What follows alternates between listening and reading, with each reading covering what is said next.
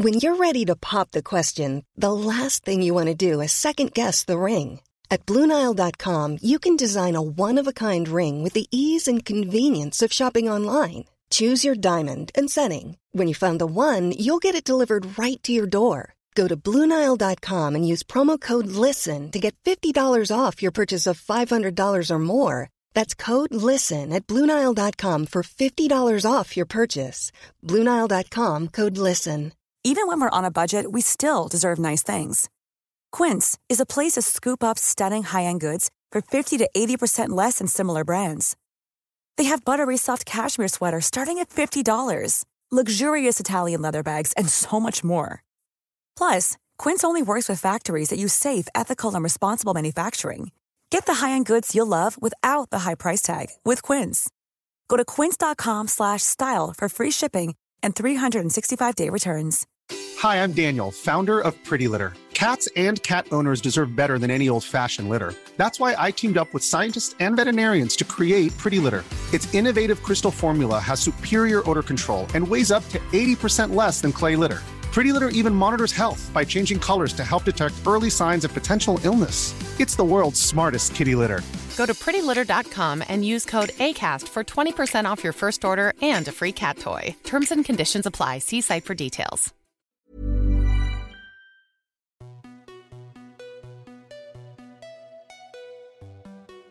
Bonjour à toutes et tous et bienvenue dans le podcast Parents informés. Je suis Charline, la créatrice de ce podcast qui a pour vocation d'offrir aux parents et futurs parents de l'information sur la grossesse, la petite enfance et l'enfance sous forme de conversations détendues avec des intervenants spécialisés. Merci à vous tous qui écoutez et merci pour vos messages. Si vous aimez ce podcast, parlez-en autour de vous et abonnez-vous sur votre plateforme d'écoute telle que Spotify ou Apple Podcast pour ne pas manquer la sortie des nouveaux épisodes. Laissez des commentaires et des étoiles si votre plateforme le permet pour dire pourquoi vous aimez ce podcast. Et si vous êtes sur les réseaux sociaux Instagram et Facebook, venez vous abonner aux pages du podcast, mettre des commentaires et partagez-le avec le arrobase suivi de parents informés. Toutes ces actions sont vraiment essentielles pour que ce podcast continue de grandir.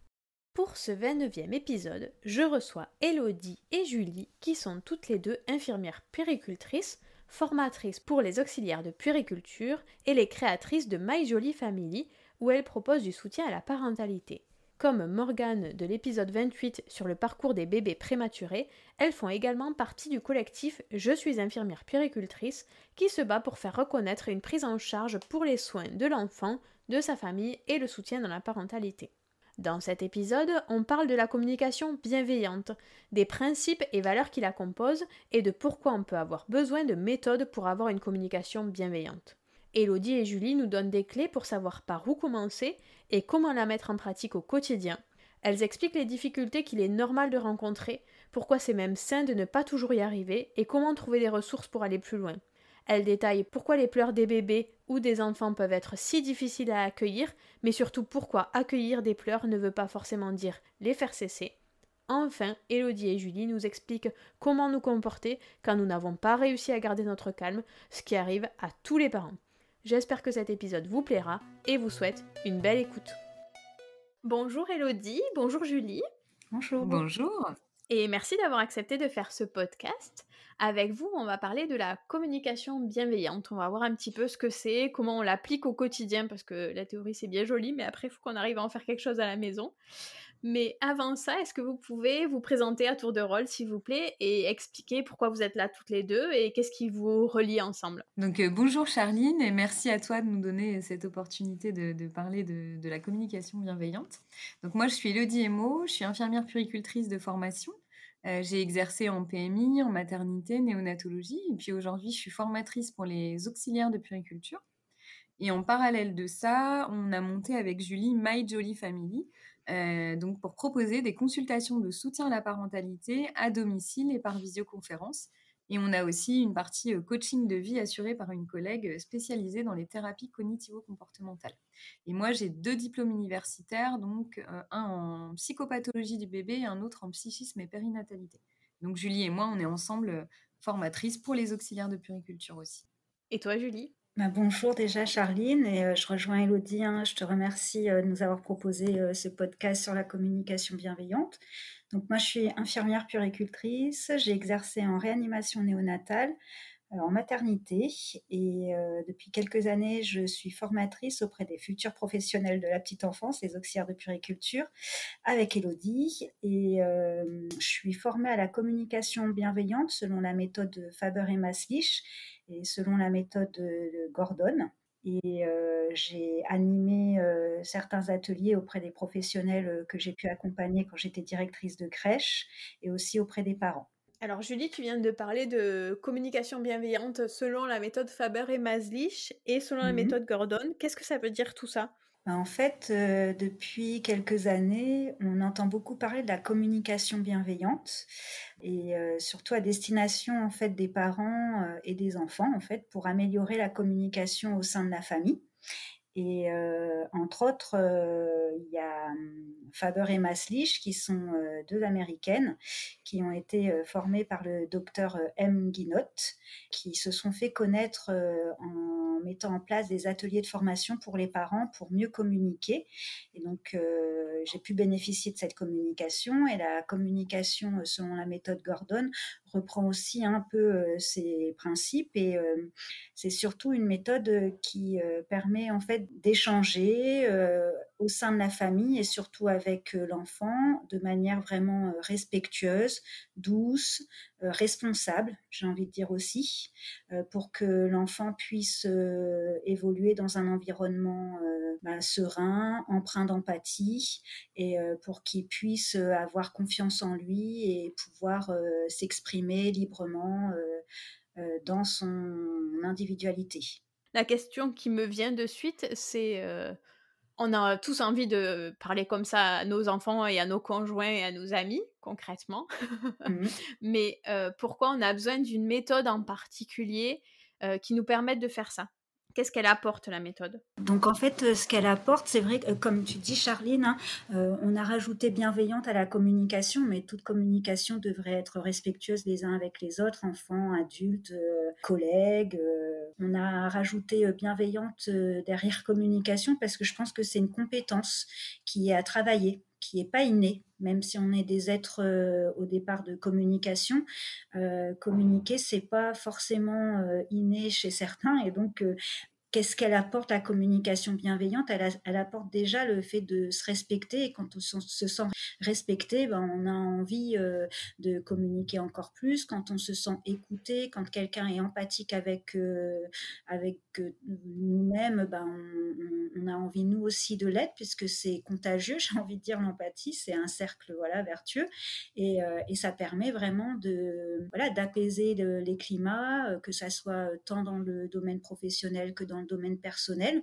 Et euh, ça nous permet aussi d'être bien après euh, au niveau de nos rapports sociaux, au niveau de nous-mêmes euh, vis-à-vis de nous-mêmes. Donc, je pense que voilà, la communication bienveillante, elle, elle, a le mérite en fait, voilà, de, de pouvoir apaiser les tensions et de mieux communiquer entre nous.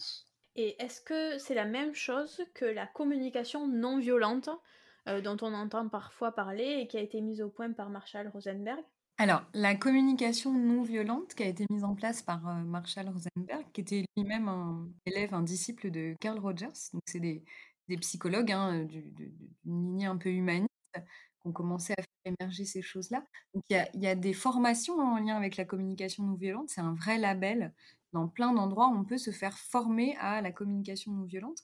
Après, il y a des piliers euh, fondamentaux qui corrèlent évidemment avec la communication bienveillante l'empathie, la bienveillance, le respect mutuel donc de ses propres émotions et des émotions de la personne qu'on a en face de soi. Ça, c'est vraiment des piliers fondamentaux de, la communication non violente. Faire preuve d'écoute active. Et euh, il y a cette notion de girafe et de chacal dans la communication non violente qu'on aurait tous en nous. Donc, on a tous en nous euh, une girafe. Donc, la girafe, c'est euh, communiquer de manière non violente. Et le chacal, c'est tout, tout, ce qui fait qu'on peut parfois communiquer avec de la violence. Et donc la communication non violente, ça va être une formation euh, pour essayer de, comprendre ses émotions et de changer euh, sa manière de communiquer, mais pas que. Ça va permettre de changer aussi sa manière de penser, sa manière de se comporter, puisqu'on sait que les comportements sont, parfois de l'ordre de l'inconscient. Et donc cette méthode-là, ça, diffère. Je dirais que la communication euh, non violente est apparue avant peut-être qu'on parle de communication bienveillante puisque Carl Rogers, il en parlait dans les années, à peu près les années 70. Après, moi, ce que je rajouterais aussi par rapport à tout ce qui est communication non violente, et ce qui est important, c'est que on communique aussi chacun euh, d'une manière différente en fonction de son origine sociale, en fonction de son origine ethnique, de sa culture, de ses propres filtres. Et, euh, la communication non violente, elle va aussi s'appuyer, elle va donner des outils, et donc elle va permettre à chaque individu de d'adapter ça et de, communiquer de, manière euh, le plus bienveillant qui soit. Ok. Et quel lien entre tout ça et ce qu'on appelle l'éducation dite bienveillante? L'enfant, en fait, depuis euh, voilà des décennies, on va dire, il a pris un peu plus de place. Euh, c'est clair qu'il y a plus de dix ans, euh, on n'éduquait pas comme les parents éduquent. Aujourd'hui, les parents ont vraiment d'être envie, hein, ils ont cette motivation de d'être, de prendre en, considération l'enfant tel qu'il est, hein, un, être à part entière, plutôt qu'un petit adulte en fait, parce qu'avant c'est un peu ce qu'on disait, on disait que l'enfant c'était un petit adulte en miniature, et alors que maintenant non, ils ont bien pris conscience que l'enfant, bah voilà, il a sa place, euh, que c'est un être euh, à part entière, qu'il faut le respecter euh, comme on peut respecter un adulte. Et donc, il y a vraiment une réelle réflexion autour de la parentalité sur comment parler avec l'enfant, comment communiquer avec l'enfant pour qu'il puisse s'épanouir, pour qu'il puisse euh, devenir l'individu qu'il est, euh, qu'il a envie de devenir, sans qu'on y mette nous euh, nos propres filtres d'adultes et de parents sur lui, et comment comment arriver aussi à pouvoir inculquer des valeurs celle qu'on a hein, euh, en tant que parent, euh, pour que cet enfant puisse euh, être bienveillant, empathique lui-même quand il sera adulte. Donc l'éducation bienveillante, elle part de la communication bienveillante, puisque éduquer, c'est pas dans le sens comme avant pensait, mais éduquer, c'est plutôt le, évoluer avec l'enfant, le faire grandir, le, le pousser vers le haut ou en tout cas l'accompagner vers le haut plutôt euh, en utilisant un langage respectueux, un langage qui remplisse son estime de lui-même et qui lui donne envie à lui aussi de s'exprimer, d'avoir sa place euh, dans, dans ce réseau de communication. Ok. Concrètement, quand on parle de communication bienveillante, en quoi ça consiste? Comment on la met en œuvre euh, chez nous? Alors, on, peut donner des outils, il y a des choses qui sont, qui sont facilement applicables, je dirais la base de l'éducation bienveillante, c'est, comme l'a dit Julie, hein, c'est le respect des émotions de l'enfant, le respect des émotions des parents aussi, parce que c'est une interaction et c'est une relation qui va se créer à deux, un, un respect mutuel qui va s'installer. Donc ça, dans la manière de verbaliser les choses, c'est vrai qu'on va bannir le plus possible, parce qu'on y viendra après, on est des êtres humains et entre la théorie et la pratique, parfois, on n'arrive pas toujours à faire ce qu'on voudrait, mais en tout cas, c'est quelque chose vers lequel on va tendre avec euh, voilà, respect mutuel et prise en compte des émotions. Donc, par exemple, en verbalisant euh, un maximum les émotions de l'enfant pour que lui-même puisse après les identifier plus facilement. Et en effet, c'est un cercle vertueux. Donc, ça va lui permettre, si on identifie ses propres émotions, lui-même va mieux les identifier. Et après, plus tard, quand il va devenir adulte, hein, on dit souvent les enfants, c'est les adultes de demain, et ben lui-même, il pourra recréer cette relation et être dans une communication bienveillante non violente. Et donc, euh, et donc c'est ce vers quoi voilà, on essaie de tendre dans des exemples. Euh, après, ce qu'on va développer aussi chez l'enfant, c'est essayer de l'impliquer. Alors, dès que ça va être possible, hein, en fonction de l'âge de l'enfant, mais essayer de l'impliquer dans, dans ce qu'on va faire, de favoriser son autonomie et de lui faire prendre conscience dès petit de ce qui est permis ou ce qui n'est pas permis en fonction des règles de la famille, en fonction de si ça peut le mettre en danger ou pas. Et donc, on va vraiment verbaliser en fait ses émotions, mais aussi les explications qu'il y a autour pour qu'ils comprennent. C'est-à-dire, euh, on, explique souvent que dans la communication bienveillante, on, doit parler plutôt positivement, éviter tout ce qui est négatif, mais il y a une phase hein, d'opposition où l'enfant il a besoin de comprendre aussi les interdits. Et donc là, au-delà de la sémantique, on va dire non, stop ou c'est interdit, ce qui est vraiment vraiment important, c'est d'aller expliquer pourquoi. Euh, tout en fixant les règles et en verbalisant les émotions de l'enfant. Est-ce que le fait de faire ça, ça va éviter les colères, éviter les pleurs, éviter les cris, éviter la phase du terrible tout? Ou est-ce que ben non parce que c'est comme ça il faut qu'ils y passent et, la seule chose que ça va faire quelque part c'est de les amener à ce que plus tard euh, ils arrivent à mieux s'exprimer mais dans tous les cas ils vont passer par là euh, non, euh, ça n'évitera pas euh, les pleurs et et, peut-être voilà les crises hein, des enfants parce que les pleurs, les chagrins, les frustrations, c'est j'ai envie de dire que c'est physiologique, un, enfant doit les, éprouver parce que ben, nous, en tant qu'adultes aussi, hein, on teste nos limites. On a des limitations de vitesse, mais parfois on se dit, allez, ça va passer, jusqu'à ce qu'un jour, y ait une amende et qu'on essaie de dire bah non, on essaie de négocier aussi hein, quand ça nous arrive en tant qu'adultes. Les enfants, c'est pareil. Sauf que nous, adultes, on a conscientisé, on, fait marcher notre cerveau de raisonnement. Les enfants, ils n'ont pas cette capacité-là. Donc, euh, ils, vont, euh, voilà, ils vont terminer euh, une phase de négociation soit dans les cris, soit dans les pleurs. mais ça fait partie de leur développement. et donc, quand en fait on fait de la communication bienveillante, il faut aussi connaître le développement normal de l'enfant, son développement moteur psycho-affectif pour mieux comprendre aussi euh, euh, comment on peut discuter avec lui, comment on peut échanger, trouver des mots, des phrases simples au départ, les complexifier plus il grandit. Euh, mais en tout cas, voilà, c'est important quand même que les parents soient au courant de ce que l'enfant est en capacité de comprendre et de faire à tel âge et, ce qu'il est en capacité de faire à plus grand pour que on n'attende pas de trop de l'enfant en fait. Parce que plus on, on va attendre trop de l'enfant, plus euh, on, risque en fait d'être frustré nous-mêmes bah, du résultat qu'il va fournir, si, je me fais comprendre. Mmh Imaginons qu'il soit plus petit que ce qu'il pourrait comprendre, euh, on, risque de s'énerver. Or, si on le prend tel qu'il est, avec tout l'amour qu'on a pour lui, et en se disant, ben voilà, il est en capacité de comprendre ça, eh ben on ne tend pas les limites au-delà de ses propres capacités à l'enfant. Si je peux me permettre de rajouter, ce qui est important vraiment que, je pense qu'il y aura des parents, des professionnels qui écouteront ce podcast, c'est que l'enfant, quand il est pris dans ses émotions, il est comme dans un tourbillon et euh, c'est extrêmement difficile pour lui d'en sortir. Pour un adulte qui est en colère ou qui est très triste, c'est déjà des émotions qui sont très très mmh fortes, mais pour un enfant, c'est vraiment décuplé. Et, euh, et, ce qui est difficile aussi dans l'éducation bienveillante, et, et je pense que pas mal de parents rencontrent ça, c'est qu'en fait, les parents d'aujourd'hui n'ont pas reçu une éducation bienveillante. Donc il faut faire avec un bagage éducatif qui est différent. Et donc euh, c'est pour ça que les parents d'aujourd'hui ont besoin de beaucoup d'outils pour euh, pouvoir euh, mettre en place cette communication-là et cette éducation-là, parce que même ne l'ont pas reçu. Ils vont comprendre le développement psychomoteur de l'enfant, mieux ils vont être armés pour ça, et plus facile ça va être de, faire face aux colères euh, de leur enfant, potentiellement, peut-être en sachant quoi faire, justement, face à ça. Je trouve que parfois, quand on n'a pas eu cette éducation-là, ou, euh, ou quand on essaye d'appliquer ça au quotidien, il y a des moments où on est un peu désespéré, où on se dit, mais euh, en fait, j'ai tout bien, j'ai l'impression d'avoir tout bien fait, j'ai mmh. fait attention, je lui ai parlé gentiment, je lui ai exprimé ce que je ressentais, et en fait, ça finit quand même par une colère monumentale, et j'ai juste envie de dire, bon, ben, je vais revenir à la bonne punition, et puis on n'en parle plus, ça marchait bien, quoi. on a un peu ce, ce réflexe-là quand on a eu, quand on a vécu ça, de se dire non, mais en fait, ça marche pas du tout. Mais en fait, c'est pas que ça marche pas, c'est que c'est normal d'en passer par là, c'est ça.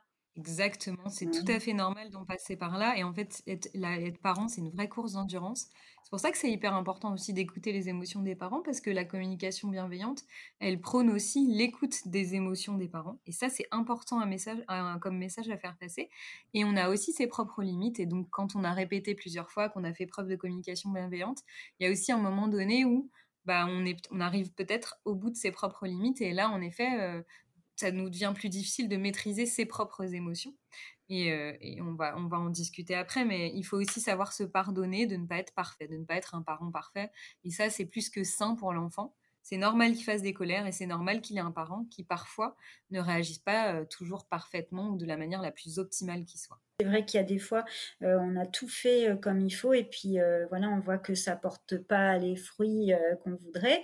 Mais il y a des fois aussi où on a, à force de répéter, répéter les mêmes choses, on voit l'enfant faire de nouveau ce qu'on lui a interdit depuis des jours et des jours, et, et, ça va appuyer encore une fois sur un bouton alors que il ne s'est rien passé de mauvais dans la journée. Il y a juste eu ce, ça va réactiver en fait le fait qu'on répète tout le temps, que c'est toujours la même chose euh, qui n'entend rien, en fait, il comprend pas ce qu'on lui dit. Euh, ça, ça, ça arrive. Euh, c'est, j'ai envie de dire, c'est normal puisque l'enfant, il est dans le présent. Il va, ce que vous lui avez dit hier, c'était son présent à lui, puis aujourd'hui, c'est un autre présent. Mais nous, en tant qu'adultes, on a du mal, et c'est vrai que on a tendance à croire qu'on revient toujours en arrière, on fait deux pas, deux pas d'avant et trois pas de recul. Quoi. Euh, mais comme dit Elodie, c'est une course d'endurance, c'est une course de patience, mais ça porte ses fruits. Ça porte ses fruits. Ça, par contre, c'est clair net, j'y crois et, et, je sais que ça, ça a du bon pour la famille et du bon pour le parent comme pour l'enfant. On y gagne. C'est du, c'est du win-win, comme dirait. C'est de l'investissement à long terme. Oui, c'est ça. Mm, mm. Et alors, du coup, quand on en est à cette phase-là où on se dit euh, non, mais là, j'en peux plus de répéter 15 000 fois la même chose, comment on lui dit ça de manière bienveillante à notre enfant sans lui dire tu me saoules, j'en ai marre de répéter 50 fois les mêmes choses? Je, pense qu'il faut commencer par verbaliser son émotion, dire qu'on est fatigué, qu'on est énervé. Comme on demande, enfin, comme on verbalise l'émotion de l'enfant, il faut aussi que la nôtre, on la verbalise. Et puis, euh, voilà. Alors, il faut essayer de communiquer de manière bienveillante, mais je pense qu'il faut aussi savoir s'excuser si quelquefois on n'y arrive pas. Fois, bah voilà, on est dans cette situation où nous-mêmes on a du mal à maîtriser nos émotions et qu'on communique de manière, euh, on va pas dire malveillante, mais pas de la meilleure des manières. Et donc là, quand on se, je pense qu'on a assez de recul en tant qu'adulte pour se rendre compte si on a bien ou mal fait. Je pense que c'est important d'aller vers l'enfant et de lui dire, bah voilà, euh, j'ai pas eu le ton adapté, euh, je suis très fatiguée et là ça faisait plusieurs fois que je te répétais euh, l'interdit ou que je t'expliquais que, que, ce n'était pas permis. Et donc voilà, je suis désolée, mais là tu vois, maman ou papa a aussi ses propres limites. Et là, je n'ai pas réussi à bien communiquer avec toi. C'était pas possible pour moi. Voilà, si on, on est bienveillant la plupart du temps, euh, et qu'on craque en fait à un moment donné parce que voilà, on est saturé, on n'en peut plus, nos limites sont atteintes. L'enfant, lui, il, il, est, bon en lui-même, donc il retiendra tout ce qui a été bon.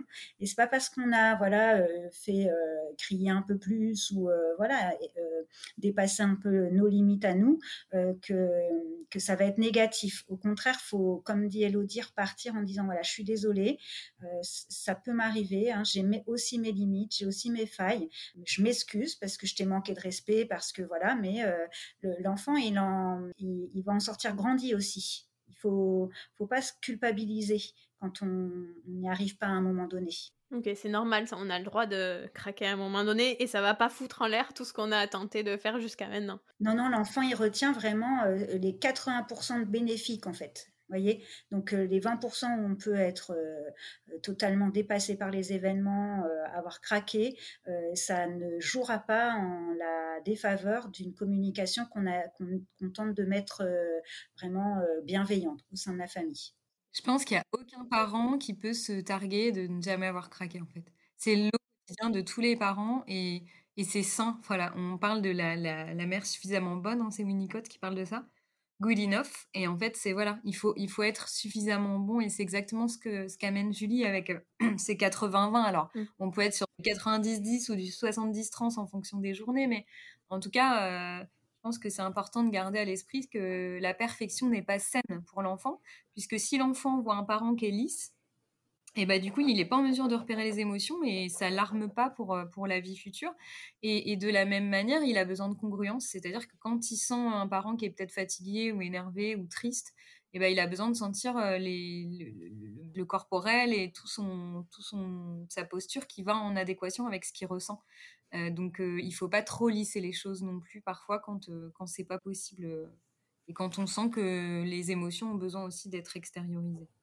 Ok. D'abord, est-ce qu'on l'applique dès la naissance ou est-ce qu'il y a un âge à partir duquel c'est plus intéressant de commencer à, exprimer ce genre d'émotions Et ensuite, euh, est-ce que l'enfant, lui, il est en capacité de comprendre tout ça ou au début, il capte juste des mots et puis euh, il en fera quelque chose plus tard? Ça peut se commencer bah, très tôt, hein, euh, justement, euh, quand euh, à la naissance de l'enfant, on peut être fatigué, le manque de sommeil, on peut parfois quand il y a des, des pleurs un peu longs, on peut nous-mêmes craquer, bah, lui expliquer voilà, je te pose dans ton berceau parce que là je sens que je suis trop fatiguée pour pour prendre tes pleurs, mais je reviens. Donc on doit, je pense, dès la naissance, il va il va comprendre les mots plus tard, mais en fait, c'est dans les émotions, dans le, dans le, la gestuelle, dans le handling. En fait, on parle de handling et de holding. Euh, le, fait de porter l'enfant d'une certaine manière, il, il, comprend, en fait, il le ressent. Voilà, c'est des sensations qu'il a. Et ces sensations, il va les intégrer et il va les transformer euh, quand il va grandir. Et après, les mots vont prendre la place. Et donc, si on peut le mettre de, euh, manière euh, le plus rapidement possible, hein, ça ne peut être que bénéfique parce que ça lui montrera que voilà, il est dans un foyer qui va l'accueillir, qui l'accueille hein, avec bienveillance, avec amour, avec respect et que il, va s'imprégner de tout ça en fait. Voilà, c'est comme c'est des sensations, il s'imprègne de ces sensations. À l'inverse, est-ce que c'est important aussi de dire ben là je suis contente, on a passé dix minutes à se faire des sourires, c'était sympa, j'ai bien aimé faire ça avec toi? Ah oui, oui Charline. Ouais, la verbalisation, c'est hyper important. Alors, la verbalisation des émotions du parent et la verbalisation de ce qu'on pense être les émotions du bébé, parce qu'au début, on met du temps avant de, en tant que parent avant de réussir à cerner euh, le, décodage, entre guillemets. Mmh L'accordage affectif, ça prend un petit peu de temps, mais du coup, de dire bah, j'ai l'impression que là, tu as mal, ou j'ai l'impression que là, peut-être, euh, tu es heureux, tu es content. Euh. Donc, dans les deux sens, on peut le faire. Moi, je dirais qu'on peut même commencer in utero. et mmh, bah, de parler à son bébé, que le papa et la maman parlent au bébé, parce qu'on sait que le bébé, il entend dès la fin du troisième mois de grossesse, il commence à entendre des sons, il commence à entendre les voix, reconnaître la voix de sa maman, mmh. un peu moins son papa, mais il reconnaît quand même la voix de son papa. Donc en fait, dès le début, comme disait Julie, on instaure un climat bienveillant. Et, euh, on sait que la vie intra-utéro, c'est une continuité de la vie extra-utérine. Donc en fait, c'est pareil, ça fait une, sorte de fil conducteur. Ok. Alors, on imagine, euh, moi je suis une maman euh, qui, est, qui fait les. Enfin, qui tente d'être bienveillante dans son éducation, mais qui n'a pas spécialement les clés de ce qu'est la communication bienveillante et de par quoi je commence, à quel moment je peux initier ça, euh, qu'est-ce qu'il faut que je transforme dans mon discours pour en arriver à, à bien identifier ça? Déjà, il faut que ça parte. Euh, là, j'entends Charline, hein, euh, déjà tu te poses des questions. Est-ce que je, réagis bien? Est-ce que je communique bien? Donc déjà, si tu as le déclic euh, qui te dit, bon, bah, j'ai envie d'améliorer ma, façon de communiquer avec mes enfants, c'est un bon point de départ déjà.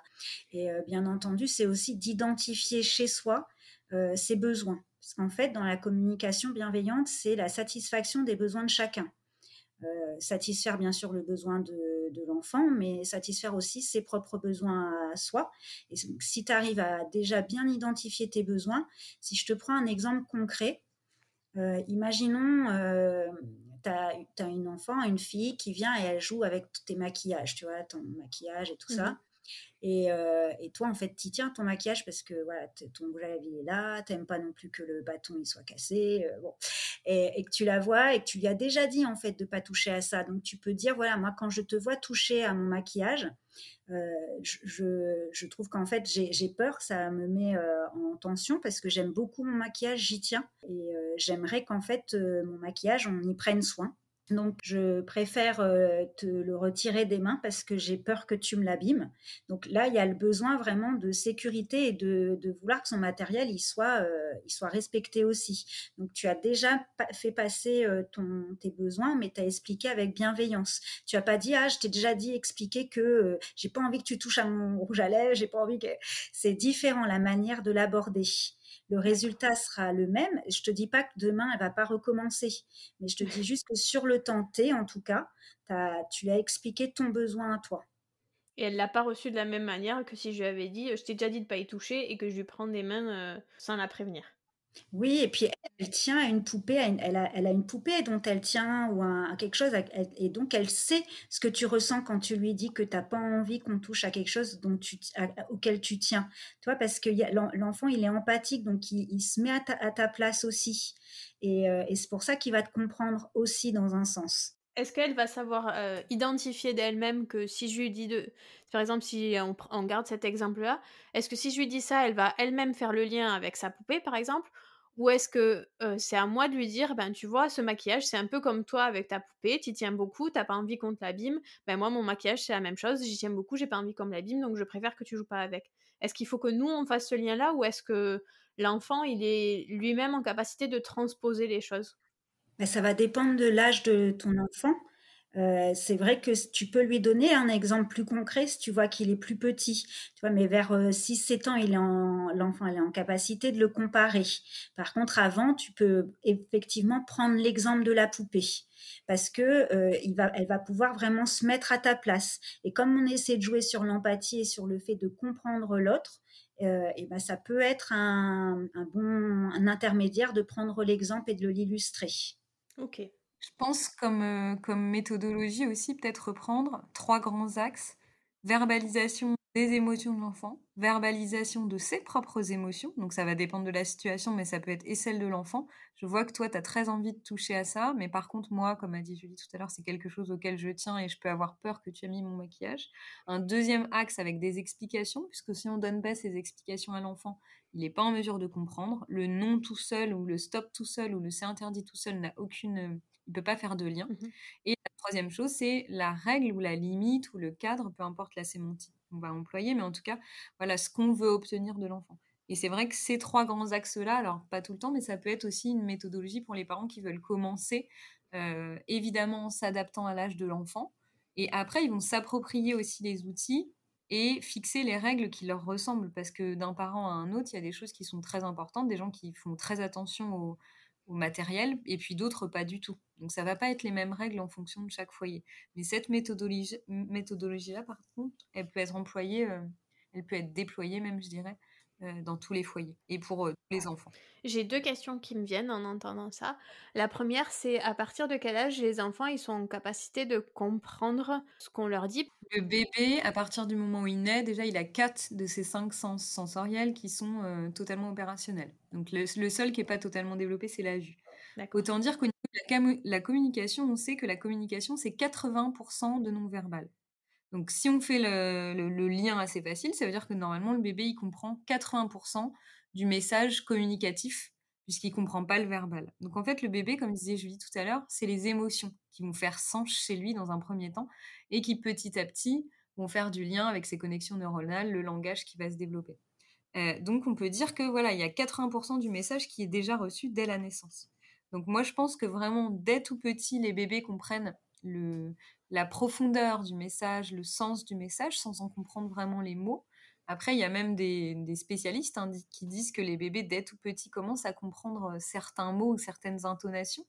Donc non, moi je pense vraiment que, euh, que évidemment c'est progressif et que le langage va venir aider à consolider tout ça. Mmh Mais que voilà, les bébés, quand ils apprennent à parler, on est parfois surpris des mots qu'ils disent, euh, les premiers mots qu'ils peuvent dire au-delà de papa-maman, mais on est surpris des mots qu'ils peuvent répéter.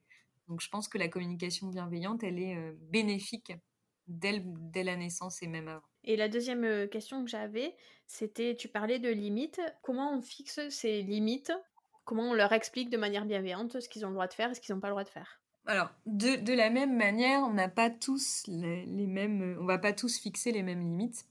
Euh, d'une famille à une autre, on va avoir des limites différentes. Après, si on parle de ce qui va être des limites bienveillantes, ça va être le mode de communication et surtout comment est-ce qu'on va réussir, enfin comment on va chercher à obtenir, à faire adhérer l'enfant, à le faire participer. Donc on parle plutôt maintenant de coopération, donc d'amener l'enfant à, à lui faire comprendre le message plutôt qu'à le punir, puisque ça n'a pas, pas vraiment d'intérêt de le punir, il va pas comprendre les choses.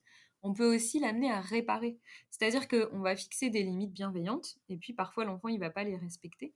Et donc là, on peut lui dire on a, verbalisé son besoin, on lui a expliqué, et malgré tout, il recommence. Voilà, ça c'est la théorie, mais en pratique, souvent, l'enfant, il va tester, parce que mmh c'est comme ça qu'il découvre son environnement, il a besoin. Alors, bien rappeler que c'est nécessaire, c'est normal, et qu'un enfant sain, eh ben, il va toucher à tout. Un enfant sain, il va, monter euh, sur des chaises ou sur des tables pour expérimenter les choses. Ça, c'est normal. Mais par exemple, je sais pas, on prend l'exemple d'un enfant à qui on a dit plusieurs fois de pas toucher à quelque chose, puis il finit par renverser quelque chose, ben on peut lui proposer de réparer en fait ce qu'il vient de faire. Et donc la limite, elle est fixée, on n'est pas laxiste, on ne permet pas tout, mais on permet à l'enfant de réparer les choses. Ou si par exemple, on peut prendre un autre exemple, on va refuser euh, des bonbons à un enfant euh, en lui disant, ben non, euh, je sais que tu as envie de manger des bonbons, mais pour le moment, voilà, tu en as beaucoup mangé, j'estime qu'aujourd'hui c'est c'est suffisant en tout cas, on peut développer son imaginaire. Et ça, ça peut aussi l'aider à rester dans la limite, on reste dans la règle ou le cadre qu'on a, qu'on a fixé, mais on va développer son imaginaire et essayer de décentrer son, son attention sur quelque chose d'autre. Et donc, on fixe les limites de manière bienveillante, mais sans en avoir l'air, en fait, on ne cède pas, on, maintient un certain cap nécessaire au bon développement psychoaffectif et psychomoteur des enfants, mais on est plus souple dans la manière dont on les fixe, les, limites. Et donc, on peut appeler ça des limites bienveillantes. Ok. Ça peut être, par exemple, euh, s'il veut un bonbon, lui dire ben non, aujourd'hui ce n'est pas possible parce que telle ou telle raison euh, selon les familles. Mais euh, par exemple, si tu avais pu, quel bonbon t'aurais aimé avoir? La prochaine fois, est-ce que tu préférais tel ou tel moment Le faire imaginer ce qu'il aurait pu avoir, ça peut l'aider à faire passer sa frustration de ne pas l'avoir? Tout à fait. Moi, pour l'expérimenter moi-même avec ma petite fille, c'est impressionnant à quel point ça marche. Parce que ça, ça, paraît un peu paradoxal, le fait de se dire on va lui en parler, ça va lui donner encore plus envie. Ça paraît totalement paradoxal, sauf que ça, ça le décentre de son émotion du présent. Et du coup, ça le fait. Alors, il peut y avoir des fois où l'enfant, surtout en grandissant, il va peut-être revenir sur l'objet de départ mais ça décentre beaucoup l'émotion et ça aide dans, dans, de nombreux cas à faire baisser la colère ou la frustration et à le faire un peu accepter les choses. Bon, peut-être qu'une demi-heure après, il va revenir en redemander et que son envie va revenir, parce qu'il y a quand même un besoin derrière les. Faut pas oublier, et ça c'est très important, derrière la colère, derrière la tristesse, derrière les grosses grosses émotions, il y a des besoins inassouvis. Et c'est quelque chose d'important à faire passer aux parents aussi. Souvent, quand les enfants ils font des grosses colères, ou il peut y avoir de la fatigue, il peut y avoir de l'incompréhension de la part des parents d'un besoin qui n'est pas assouvi, il peut y avoir une journée très fatigante pour l'enfant et qui va avoir besoin de décharger des émotions. Donc souvent, derrière une grosse émotion, il y a des besoins qui sont non assouvis si tu veux donner un exemple, quand je reprends les bonbons, plutôt que de dire euh, ouais, euh, quel bonbon tu veux, c'est ah là là, je sais que toi t'aimerais peut-être un bonbon rose, et puis aurait le goût de, il aurait le goût de la cerise, et puis il serait bien luisant. Et en fait, vraiment être dans la description fine. Et les enfants, comme ils sont dans le détail, euh, plus tu donneras en fait euh, voilà une appétence et que tu joueras avec eux, c'est comme un jeu aussi. C'est euh, il faut laisser l'imagination de l'enfant, mais laisser aussi son imagination à soi.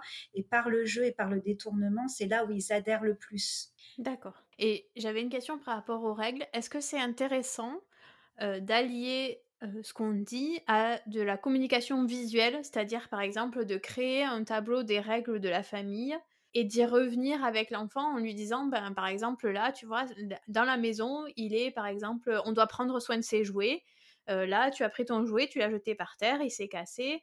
Euh, c'est pas conforme aux règles de la maison. Est-ce que ça c'est intéressant ou est-ce que c'est trop compliqué pour l'enfant? Ça va dépendre en fait de l'adhésion de l'enfant. Il y a des enfants qui peuvent adhérer très tôt euh, s'ils ont appris à, faire ça avec les parents, mais je trouve que ça peut être un bon support. Ça dépendra de comment il est mis. Là tu me donnes l'idée, hein, mais faut faut que ça soit visuel, faut que ça soit coloré, faut peut-être même que ça soit même l'enfant qui puisse lui-même. Euh, et là je reprends l'idée d'Elodie de coopérer, c'est-à-dire un système où il vient et il met en fait, euh, il, admet aussi que bah, là, il n'a pas bien traité son jeu. Donc, euh, euh, est-ce qu'il peut mettre lui-même sur le tableau que voilà, il y a une sorte de participation, de coopération? Je pense que ça peut être très intéressant comme support. Tu posais la question de comment les, parents peuvent commencer. Quand on, disait, voilà, il faut faire une liste de tes besoins aussi, c'est un peu cette idée-là. Peut-être pas le mettre sous forme de tableau parce que pas tous les parents euh, veulent passer par un truc euh, interactif et ludique, mais au moins poser, voilà, moi, ce que moi je peux tolérer, ce que je peux pas tolérer. Et en fait, plus tu poseras et que tu seras précise, plus les enfants, ils sauront aussi. Parce qu'en fait, le problème avec les enfants et les parents, c'est que parfois ça fonctionne, parfois ça fonctionne pas. Les règles, elles peuvent être transgressées parfois parce que on est moins fatigué, tu vois, donc euh, ça passe. Et, euh, et en fait, le fait de pas être tout, euh, tout le temps dans le même discours, ça peut perturber les enfants et c'est là où ils s'engouffrent dans la brèche.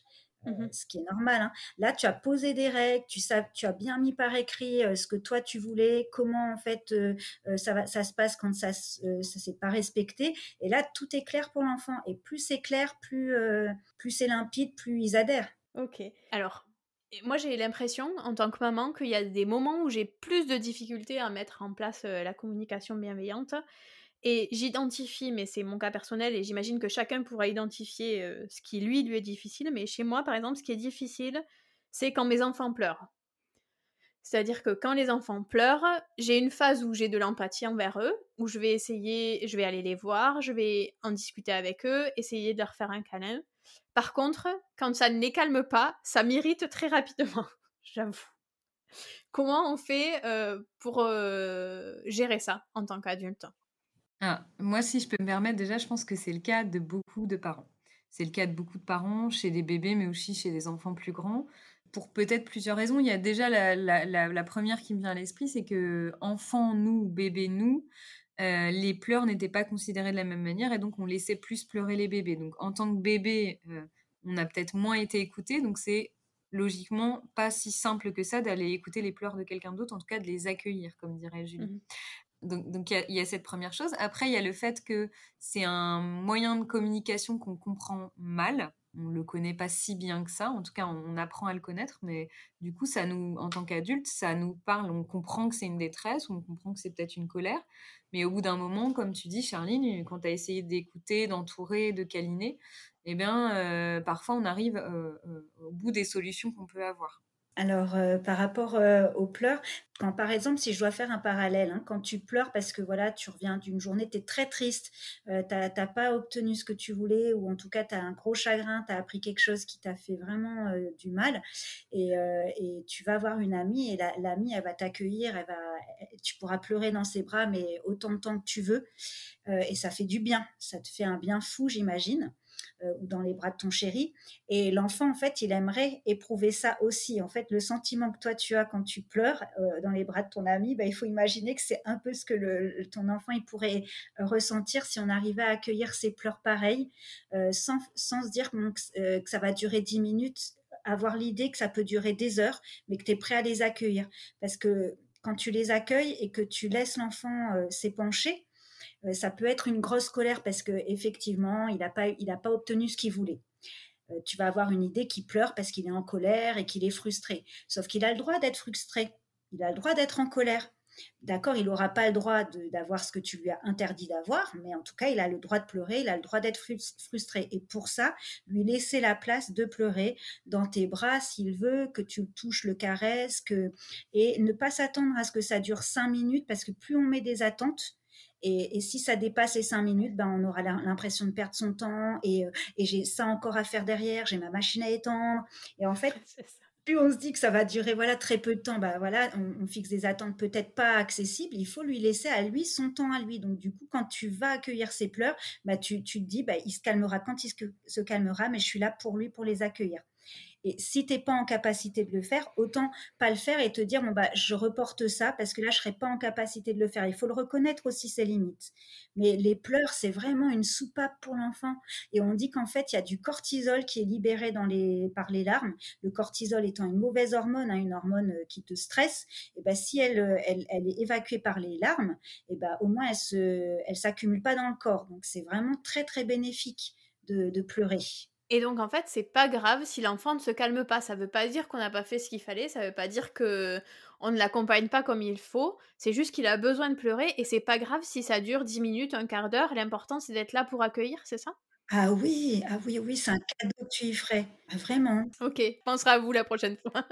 ouais, après, comme dit Julie, si tu rentres d'une journée où tu es épuisé et où tu sens que c'est possible pour toi, vaut mieux aller remplir ton réservoir à toi, comme une cruche où tu remplirais de l'eau pour être bien, euh, bien hydraté, avant d'aller accueillir l'émotion. Parce que si toi-même, on n'a pas accueilli tes émotions pendant la journée, tu ne seras pas en mesure d'accueillir euh, pendant 10 minutes ou un quart d'heure. Tu vas essayer de le faire, puis au bout de deux minutes, tu vas t'irriter et t'agacer, puisque toi-même, euh, on n'a pas été suffisamment à l'écoute de tes émotions dans la journée. C'est pour ça qu'il faut prendre peut-être parfois un temps, comme dit Julie, ou passer le relais à, son conjoint ou à la personne qui est présente qui, euh, a peut-être plus de disponibilité à ce moment-là. Et lâcher prise et se dire, bah voilà, aujourd'hui, c'est pas moi qui vais pouvoir répondre à ce besoin-là. Ça ne veut pas dire que je suis un mauvais parent. Ça veut dire que j'ai identifié que j'avais besoin de prendre soin de moi avant pour pouvoir prendre soin des autres. Ce qu'il faut retenir, c'est qu'en fait, en s'oubliant, on rend pas forcément service à l'enfant parce que de une, on va mal répondre à ses besoins, vu qu'on n'est pas performant. Mmh et, deux, en plus, sur le long terme, si on n'écoute jamais ses besoins, on va s'épuiser. Donc quand il y a cette culpabilité qui vient, bon, on, doit accueillir puisque c'est une émotion, on l'accueille. Et puis il faut essayer de se dire et de se dire j'ai le droit d'écouter aussi mes émotions, j'ai le droit d'avoir du temps pour moi et c'est bon pour mon enfant que euh, là peut-être quelqu'un d'autre prenne le relais ou que je lui verbalise là tout de suite je ne peux pas, je viens dès que c'est possible, laisse-moi cinq minutes, j'arrive. Mmh Alors quand l'enfant est en mesure d'entendre ça, après plus les enfants sont petits, plus ils ont une dépendance évidemment euh, euh, à l'adulte. Mais voilà, il faut faire appel à un autre adulte si on sent qu'on n'est pas en capacité de le faire. Et dernière question, c'est par rapport à, on en a déjà un peu parlé tout à l'heure, mais je pense que c'est important de revenir dessus. Quand parfois on n'arrive pas à gérer et qu'on n'arrive pas non plus à dire ben là je peux pas et qu'on s'agace. Parfois il y a certains parents qui vont jusqu'à la violence physique, parfois non, mais malgré tout le fait de crier, ça peut aussi être vécu par les enfants comme de la violence éducative. Comment on fait quand on a dépassé la limite qu'on s'était soi-même fixée et qu'on estime avoir été violent envers son enfant pour revenir en arrière ou alors pour aller de l'avant avec lui? Comment on se comporte dans ces cas-là? On s'excuse. on s'excuse. Nos parents ne s'excusaient pas. Et c'est une grande force de savoir s'excuser, remettre en question. Ça permet à l'enfant de voir que son parent il est imparfait. Ça permet à, l'enfant de voir que bah, c'est permis et qu'on a le droit de se tromper et que l'important c'est de réparer ou d'essayer de faire mieux la prochaine fois. On s'excuse. Moi, voilà ce que je, que je trouve primordial. Pratico-pratique, hein, Charline. je vais te donner un exemple. Tu es là, il. Euh, tu ton enfant, euh, garçon ou fille, on prend le petit déj et puis il y en a partout sur la table et puis euh, tu, euh, bah, voilà, tous les matins c'est la même chose en met partout sur la table et même sur ses vêtements. Et donc toi, tu penses à laver les vêtements, à nettoyer la table, tu n'avais pas prévu ça parce que... Et donc en fait, tu t'énerves, tu cries, il y en a marre, j'en ai assez, c'est tout le temps la même chose. Et puis euh, tu vois en fait ton enfant qui euh, se liquéfie sur place parce que la réaction est peut-être un peu vive par rapport à la situation du matin. Et là, euh, il se met à pleurer. Toi, tu perds patience parce que bah, tu n'as pas envie de gérer ça non plus le matin. C'est pas du vécu, hein, non, pas du tout. Je, je vois pas du tout de quoi tu parles. Et du coup, il se met à pleurer. Et là, ta, soupape, elle est déjà vide alors qu'on est que le matin, tu viens de te lever, mais tu te dis la journée, elle va être longue. Et là, euh, tu, bah, tu hausses le ton, bon, et puis l'enfant se retrouve dans sa chambre et là beaucoup de remords, beaucoup de culpabilité parce que tu as mal réagi. ça n'a pas été violent dans le sens où tu n'as pas utilisé de terme vraiment, tu as quand même crié, haussé le ton. Mmh euh, il vient de se lever, ça commence une journée, c'est un peu pourri, euh, mais mmh, tu n'es pas en capacité d'aller dans la chambre pour le réconforter parce que ta soupape est encore vide. Et ben il faut le laisser pleurer, euh, arriver euh, quand toi tu es calmé, lui dire que voilà, comme dit Elodie, tu t'excuses de pas avoir été là pour ses pleurs parce que c'est bien de pleurer avec quelqu'un, on se sent on se sent moins seul, mais que là euh, tu es fatigué et que tu es désolé, qu'il y a des jours comme ça où quand tu vois le lait qui se renverse et que toi tu penses à nettoyer et qu'il va falloir encore prendre du temps et te mettre en retard, et eh ben ça, ça te fait voir du rouge, ça te fait voir en rouge et tu perds patience. En fait, je pense qu'il faut être honnête avec l'enfant parce que l'enfant, il te connaît mieux que toi, tu te connais parfois. Et vice-versa, hein. parfois on connaît mieux son enfant que lui ne se connaît aussi. Euh, et donc, euh, être honnête, être congruent avec soi et, se dire que bah, si on est en colère, autant montrer de la colère plutôt que de faire semblant. Euh, ça ne sert à rien de se mentir à soi-même ni aux autres, clairement. Ok, c'est hyper intéressant.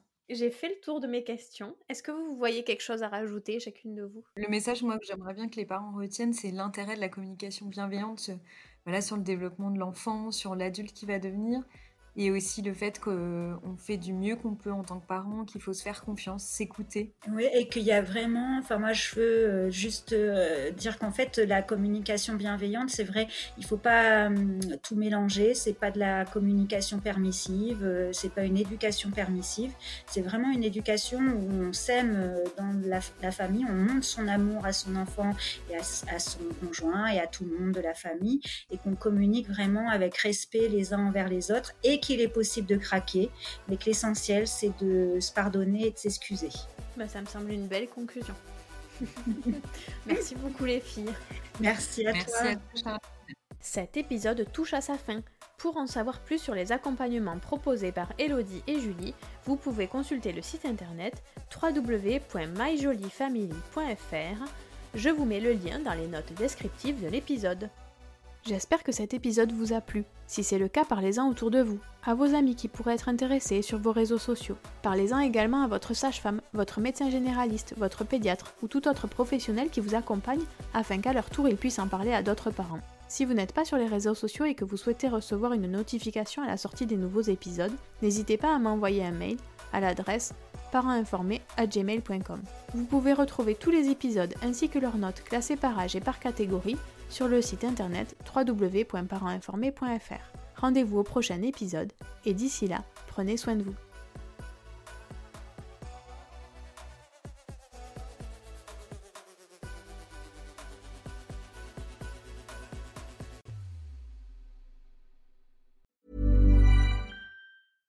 Imagine the softest sheets you've ever felt. Now imagine them getting even softer over time. That's what you'll feel with Bowl and Branch's organic cotton sheets. In a recent customer survey, 96% replied that Bowl and Branch sheets get softer with every wash. Start getting your best night's sleep in these sheets that get softer and softer for years to come. Try their sheets with a 30-night guarantee. Plus, get 15% off your first order at bowlandbranch.com. Code BUTTERY. Exclusions apply. See site for details.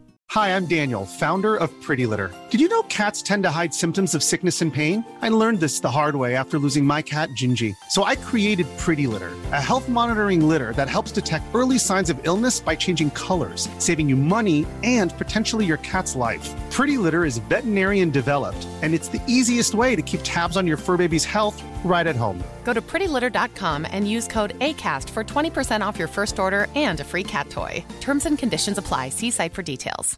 Hey, it's Paige DeSorbo from Giggly Squad. High quality fashion without the price tag? Say hello to Quince. I'm snagging high end essentials like cozy cashmere sweaters, sleek leather jackets, fine jewelry, and so much more. With Quince being 50 to 80% less than similar brands and they partner with factories that prioritize safe ethical and responsible manufacturing. I love that. Luxury quality within reach. Go to quince.com slash style to get free shipping and 365 day returns on your next order. quince.com slash style